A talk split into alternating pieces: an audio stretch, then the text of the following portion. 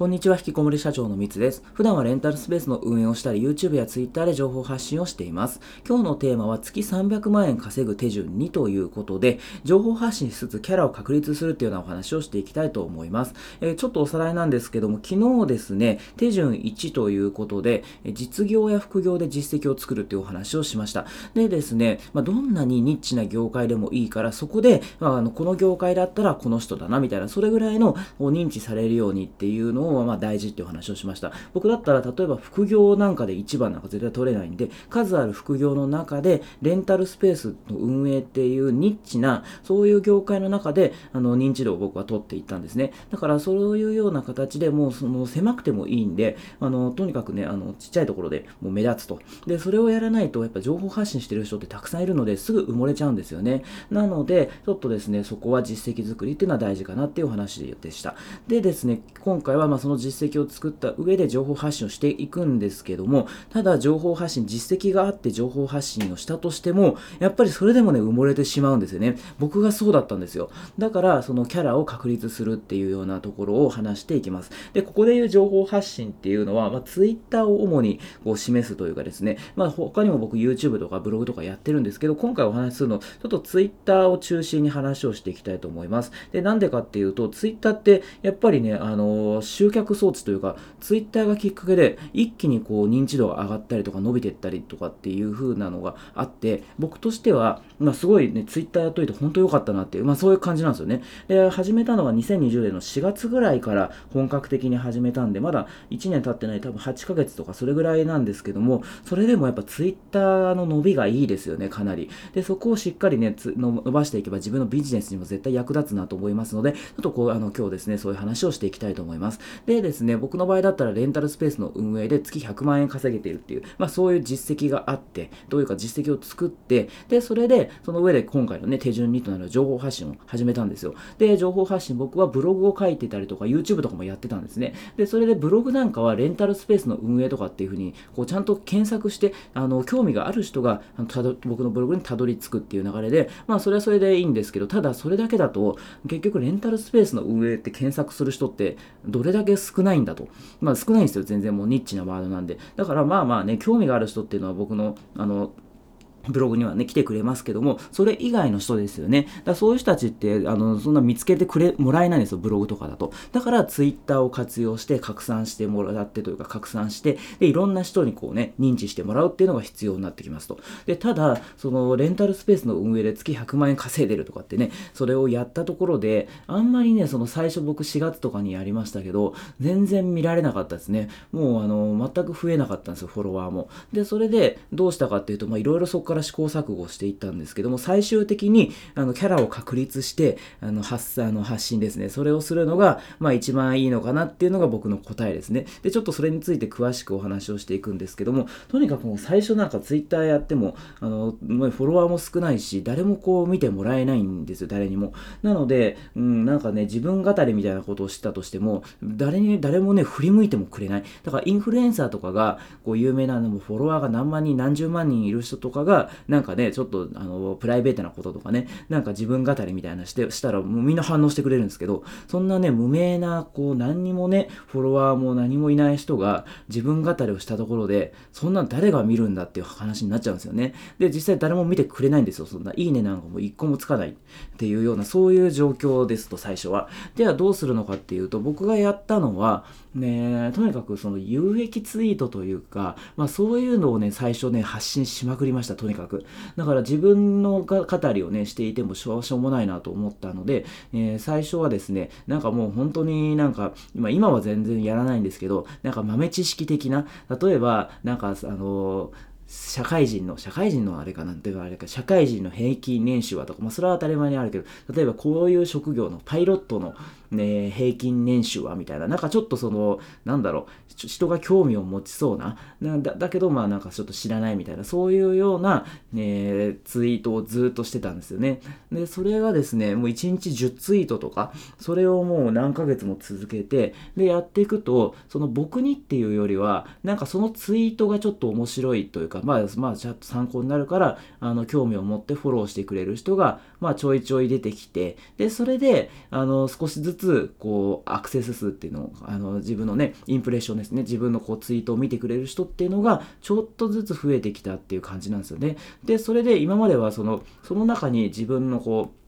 でやってることとか、あのネットビジネスに取り組んでるとか、まあそういう話をこう織り交ぜつつ、で、最終的に、えー、僕は今そういうなんか豆知識の雑学系のツイートなんか一個もしてなくて、で、自分の話というか、まあなんだろう、自分の話って言っても結局、自分のなんかただ好きに話してても、誰もこれ振り向いてくれないんで、相手にとって、えー、有益な情報ですよね。だから僕だったら、あの、今ネットビジネスとかでね、まメルマガで稼いだりとか、まあそう、あとレンタルスペースでこういう風にやったら稼げたみたいな、そういうような話話を、まあ、自分の話をしだしたと、し始めた。まあ、それしか今してないんですけど、それをや、あの、やれるようになったんですよ。でもなんか最初ね、それをやったところで、うーん、僕の感覚なんですけどね、そんなに見てもらえなかったということなんですよね。だから正直僕はそうだったってだけで、そのね、うまくこうなんかね、ツイートを工夫すればなんとかなるかもしれないですけど、ちょっとね、それできなかったんで、とにかく豆知識みたいなね、雑学ツイートみたいなのそれをやってみましたと。で、それで、ただそれも正解とはわかんなくて、それ一回まあ、できればですね、やってもらって、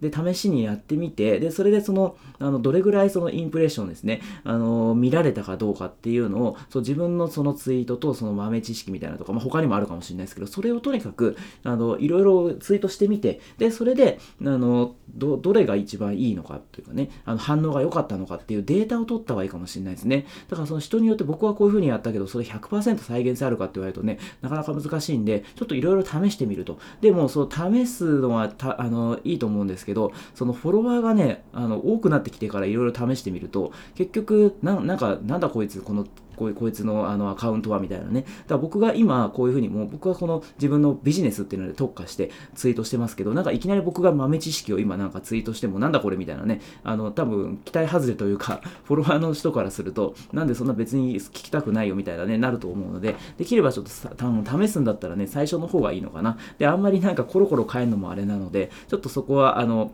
なんだろう、状況見ながら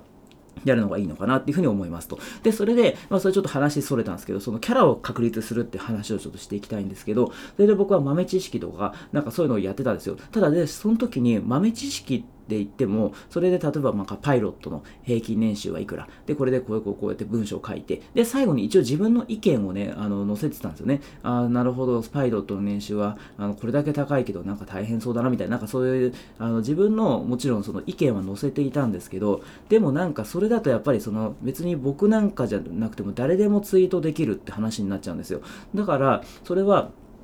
やっぱりそのなんだろう、わざとなんか尖らせるって必要はないかもしれないけど、でもやってみて思うのが、やっぱね、その尖ってたりとか、ちょっとなんか普通の人と違うなっていう風なツイートの方が、やっぱり受けやすいですよね。だからね、僕今はその引きこもり社長とかっていう名前でやっていて、で、それでなんかキャラとしては、まあ本当引きこもりで人と会うなんかあの嫌だなとか、あとはその割とこう言いたいことをもうズバズバ言ってしまうなんかサイコパスだみたいなとかね、あともう物忘れがひどくてなんか人と戯れたりとか、なんかね、そうやって人付き合いするのも苦手だとかね、そういうなんかね、あの、アスペルガー症候群とか ADHD みたいな、そういうね、なんかね、あの、性質があるんですよね、僕は。で、実際本当はそうなんですよ。で、それを、あの今まではなんか隠してたっていうのもあれだけど、その、なんか当たり障りのないような、あの、なんかみんなに嫌われたくないなとかっていうね、その、いうような、あの、嫌われないような、こう、好かれるようなというかね、なんかそういう、あの、もうね、毒にも薬もなんないような、そんなようなツイートをしてたんですですよ、今までは。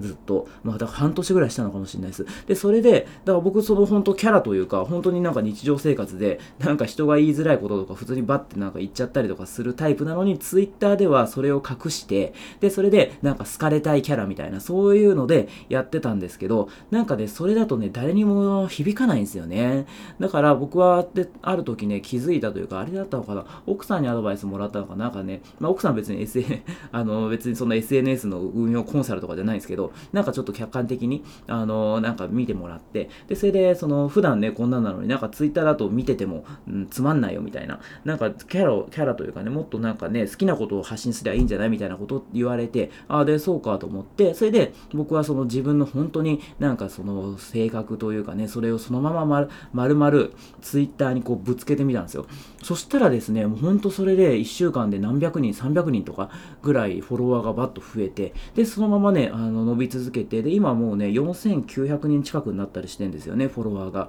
だから、そういうように、キャラを確立するっていうのは、すごい僕の中でめちゃめちゃ大事だなっていうふうに思った、思いましたと。だから、そのツイッター見てると、なんかね、その伸びてる人って結構何かしらキャラがあると思うんですよね。キャラというか、あ、この人なんかこういう性格なんだみたいなね。だからそういうのを作った方がいいかもしれない。そのインフルエンサーでもそういう多分ね、キャラってあると思う。作ってるかね、なんかあれかわかんないですけど、あるん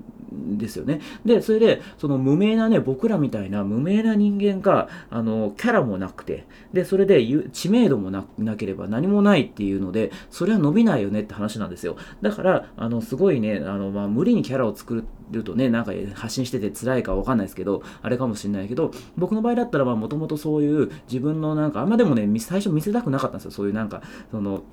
うん、サイコパスみたいな、ね、なんか人の気持ちをなんか共感できないとかね、なんかそういうようになって、なんか隠したかったですよ、僕ね。だからそれでね、隠してたんですけど、でもそれをね、さらけ出すことによって、まあそれでちょっとその、逆になんかその、僕の発信が面白いみたいなね、言ってくれる人もいたりとか、あの、そうそう、だから共感してくれる人もね、いたりしてるんですよ。だからそれだけね、なんかね、キャラを確立してから僕は一気に Twitter のね、あのフォロワーが増えたっていう、伸びたっていうようなところがあるので、ぜひですね、キャラ、で、キャラって言ってもなんか明るいキャラとかね、なんか、あの、楽しいキャラとかだと、うん、それありきたりなんで、できれば、あの、自分がちょっとね、見せたくない、なんか自分の中の、そういう弱みとか、なんか隠したい部分っていうのを、あの、実は出してみると、意外にそれがキャラになったりとか、なんかそういうこともね、あるかもしれないので、ぜひですね、ちょっとそのキャラの方が、いきなりね、見つけるの難しいかもしれないですけど、そのキャラを確立するって僕の中でね、そのツイッターをやる上では、結構大事なことかなと思ってるので、ちょっとですね、ぜひ試してみてください。ということでですね、今回ですね、手順に月300万円稼ぐ手順にということで、えー、情報発信しつつキャラを確立するっていうお話をさせていきました。